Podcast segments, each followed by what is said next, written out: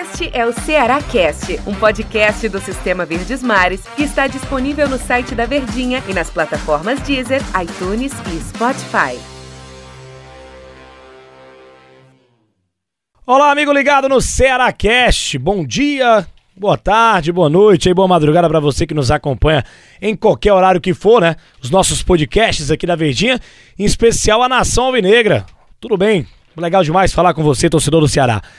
Denis Medeiros aqui e André Almeida, nosso comentarista aqui do Sistema Verdes Mares de Comunicação, ao nosso lado. E aí, André, tudo bem contigo? Fala, Denis, tudo bem, né? Tudo beleza. Só o torcedor do Ceará que tá meio chateado, de cabeça quente, porque mais uma derrota do Alvinegro, mais uma vez jogando em casa como mandante e deixa uma sensação de lamentação e chateação para o torcedor que acreditava que poderia ainda conquistar algo a mais no campeonato, galgar uma classificação melhor, mas essa derrota por 3 a 1 para o Fluminense é uma ducha de água geladíssima, meu amigo Denis. Eu tava na transmissão lá na Verdinha, né, ao lado do André Ribeiro, ao lado do, do Hilton Bezerra.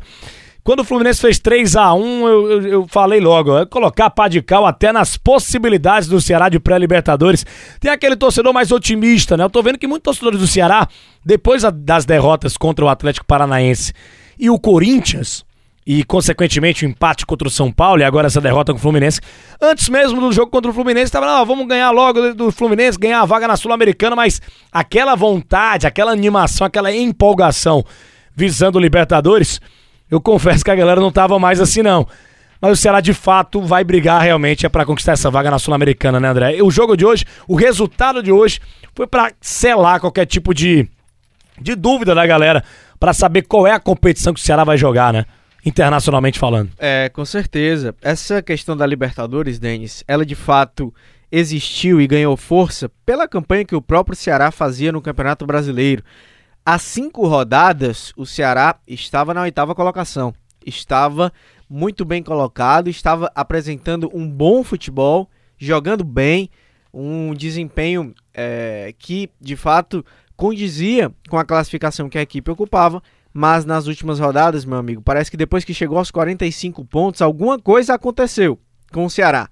Não sei se um relaxamento, não sei se os jogadores perderam foco, se é, não tiveram mais o mesmo nível de concentração, mas é fato que o Ceará está jogando muito ruim nas últimas rodadas. Os resultados ruins vêm como consequência de um futebol muito abaixo apresentado pelo Alvinegro. É o time irreconhecível em comparação àquele que fez ótimas partidas dentro da mesma competição. Pode ser o cansaço, pode ser já o desgaste batendo, Pode ser outros fatores, como também o fato de estar chegando em fim de temporada. Enfim, a gente não sabe o que, é que acontece internamente, mas é muito estranho essa queda de rendimento do Ceará, Denis, justamente no momento que o campeonato está afunilando. E te digo mais: Libertadores, de fato, acabou as acabaram as possibilidades, né? Agora, foco na Copa Sul-Americana, que o Ceará deverá conquistar, acho que é uma questão de e tempo. Vai, e vai enfrentar o Coritiba e o Botafogo, né? Tem a obrigação de duas vitórias, é isso que eu ia concluir. Tem a obrigação de duas vitórias, para terminar o campeonato pelo menos para cima, terminar o campeonato bem, terminar o campeonato também superando a campanha de 2010, quando foi a melhor campanha na história do Ceará na era dos pontos corridos, então é obrigação contra os dois times já rebaixados que o Ceará conquiste seis pontos. Inclusive, essa questão de qual é a explicação, né? O nosso companheiro Lucas Catribe, nosso repórter, estava lá no Castelão e perguntou na, a, ao Richard, né? No final da partida, no final do jogo. E o goleiro do Ceará, bastante abatido, disse: não, a gente. A gente queria muito a vitória, a gente queria classificar logo para a Sul-Americana, ficar na primeira parte da classificação do Campeonato Brasileiro, mas de fato isso não ocorreu. E concordo contigo, André. O Ceará jogou muito mal, mas não só esse jogo. Jogou muito mal também contra o Atlético Paranaense, não conseguiu jogar bem contra o Corinthians. Corinthians. Contra o próprio São Paulo também, eu não achei que o Ceará fez uma partida brilhante. Não, o São Paulo foi Dono é, do dominante jogo, né? no jogo. O Ceará achou um gol, na verdade, com o Léo Chu num erro do São Paulo. Do Volpe. Aí, é, exatamente. Aí tem o mérito do Léo Chu, que acreditou na jogada, que foi até o final. O Ceará encaixou a marcação ali, né? Dificultando a saída de bola do Volpe nas alternativas de toque curto. Mas foi um erro grotesco do goleiro do São Paulo. E o Ceará foi é, amassado naquele jogo. O Richard foi o melhor em campo.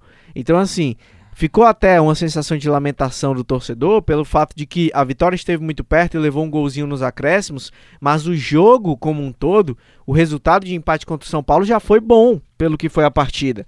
E contra o Fluminense, o Ceará teve falhas defensivas, os três gols do Fluminense em falhas defensivas. O Luiz Otávio foi muito mal, fez uma péssima partida. N não estou colocando a derrota na conta dele. O time todo do Ceará foi abaixo. Mas o Luiz Otávio, especificamente, que é um jogador que se espera muito, capitão do time, uma liderança técnica também, foi muito abaixo. O próprio Vina também marcou o gol de pênalti, mas um jogo ruim do Vina também. Capítulo à parte o Vina, e não, é, não foi só esse jogo, hein?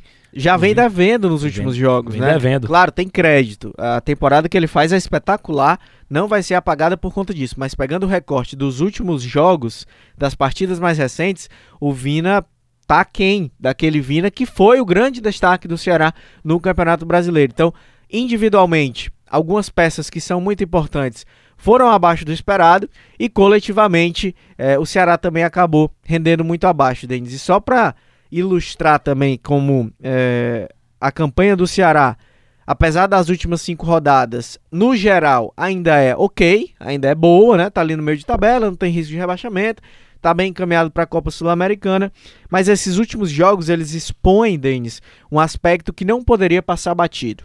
O planejamento para a temporada 2021 passa por uma revisão geral que o Ceará deve fazer no seu elenco. O Ceará tem um time bom, mas tem peças que não têm a menor condição de permanecer para a próxima temporada. E a gente até cita nomes aqui, claro, com todo respeito aos, aos jogadores, mas que o nível de entrega e de desempenho apresentado é muito abaixo. E principalmente se for para uma Copa Sul-Americana, ele precisa qualificar o elenco dele. Precisa qualificar o elenco. Você imaginar que o Wesley, que Jacaré, Rick, que Rick vão ser jogadores que vão entrar e vão mudar o cenário da partida, com todo respeito, não tem a menor condição. Outros que nem entram mais, Felipe Bachola, que não é nem relacionado. Nessa, eu vou colocar nessa até o. Liberou o Leandro Carvalho agora recentemente. Tem outros jogadores aí que já estão pedindo para seguir esse rumo há muito tempo. Você se sente confiante vendo o Saulo Mineiro em campo? Eu também. Um jogador esforçado é, também, mas, que até. Mas eu acho no primeiro pouco. momento criou, no primeiro tempo criou uma oportunidade boa ali pro Vina, numa bola que ele mesmo roubou, mas falta aquele algo a mais, né? Falta aquele algo a mais. Então, assim, precisa de fato elevar o nível técnico do elenco mesmo. E aí você precisa é, enxugar folha, precisa abrir espaço para que traga jogadores qualificados. E tem alguns nomes aí que não tem a menor condição de permanecer para 2021. Não é só contratar. Você vai ter que mandar embora uma gente, uma galera aí que, que não tem como contribuir de fato efetivamente para o Ceará. Só para a gente até é, é, fazer uma menção também à, à importância que foi é, o adversário do Ceará, né? Um time muito cascudo, muito forte. Que temporada que faz o Fluminense? O Fluminense chegou aos seus sétimos jogos sem derrotas. A última derrota do Fluminense foi aquela goleada que ele sofreu pro Corinthians 5 a 0 inclusive a maior derrota da história do Fluminense contra o Corinthians. E já chegou, depois dessa vitória contra o Ceará, a sete partidas sem derrotas no Campeonato Brasileiro. Foram cinco vitórias e dois empates. Que campanha que faz o Fluminense super classificado aí para a Taça Libertadores ou para a fase de grupos, ele está tentando brigando aí com o São Paulo, ou para pré-Libertadores. E um detalhe histórico, em toda a história foram 22 partidas oficiais com essa entre Ceará e Fluminense, com 10 vitórias do Fluminense, seis empates e seis vitórias do time do Ceará. O Fluminense é a grande surpresa do Campeonato Brasileiro, a gente pode colocar assim, né? Com certeza. Um time é, cheio de garotos. Pra gente, pra gente, e que trabalho fez o Daí Helma, agora o Marcão também, mas pra gente finalizar, né, André, esse papo aqui no, no, no podcast, precisamos falar do que o Vina fez historicamente hoje, ou, na partida contra o, o Fluminense, perdão. Por mais que, até na transmissão falei, né, é um gol histórico que apaga um pouco a história do gol, porque o Ceará tava precisando do empate, ou pelo menos da virada. Ele teve outra chance de fazer o gol e jogou para fora o Vina. Foi muito abaixo, mas não apaga o feito histórico dele. Né? O Vina faz uma grande temporada, é, tem muito crédito, concordo contigo, André, como você disse. A gente não pode passar pano para as últimas atuações do Vina, até porque ele é o cara mais importante do Ceará. Se ele não joga, o time não consegue jogar bem. E hoje foi, e, e na partida contra o Fluminense, foi mais uma prova disso. Mas o Vina de pênalti fez o seu 13 terceiro gol é, em uma edição de Campeonato Brasileiro com a camisa do Ceará. Então ele se torna o maior artilheiro do Ceará em uma só edição de Campeonato Brasileiro. Parabéns ao Vina por esses números, hein? Mais um número importante pro Vina na temporada mais é, vistosa do Vina em toda a carreira dele, André. Pois é, é, de fato faz uma temporada excelente. Poderia até ser um pouco melhor, Denis. Acho que esse jogo contra o Fluminense foi uma partida que ele, é, em alguns momentos, tava andando em campo. O Vina, ele eh, tecnicamente é o jogador mais diferenciado do Ceará. A contribuição dele para a campanha do time na temporada é inquestionável. Ele é o ponto de desequilíbrio do Ceará. Foi assim em muitos jogos, mas em alguns momentos ele parece que se desliga do jogo. Porque ele não volta. Primeiro que ele não volta para marcar. Isso aí já acontece há um bom tempo. O time joga mais em função dele e o Guto o libera um pouco das obrigações defensivas. Tudo bem, até compreensível. Mas ele não dá um pique de 5 metros para fechar um passe e, e, ajudar na marcação. Acho que é o que incomoda um pouco o torcedor do Ceará. E poderia até fazer algo mais. Então, é, repito, o Vina tem muito crédito, tem muito crédito. O Ceará chegou na condição que chegou por conta dele.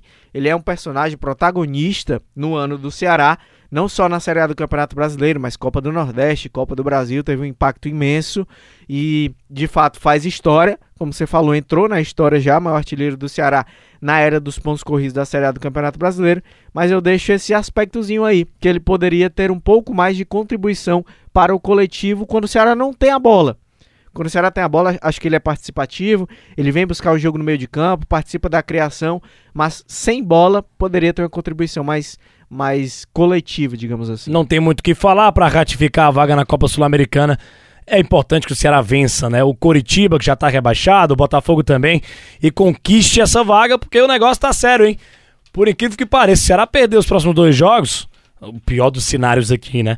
E a turma lá de baixo, principalmente o Fortaleza e o Sport, continuarem ganhando, seus próximos dois jogos, será estará fora da Sul-Americana. Mas, mas, repito, vai enfrentar o time do Coritiba e também do Botafogo. Dois empates, o Ceará está classificado para a Sul-Americana.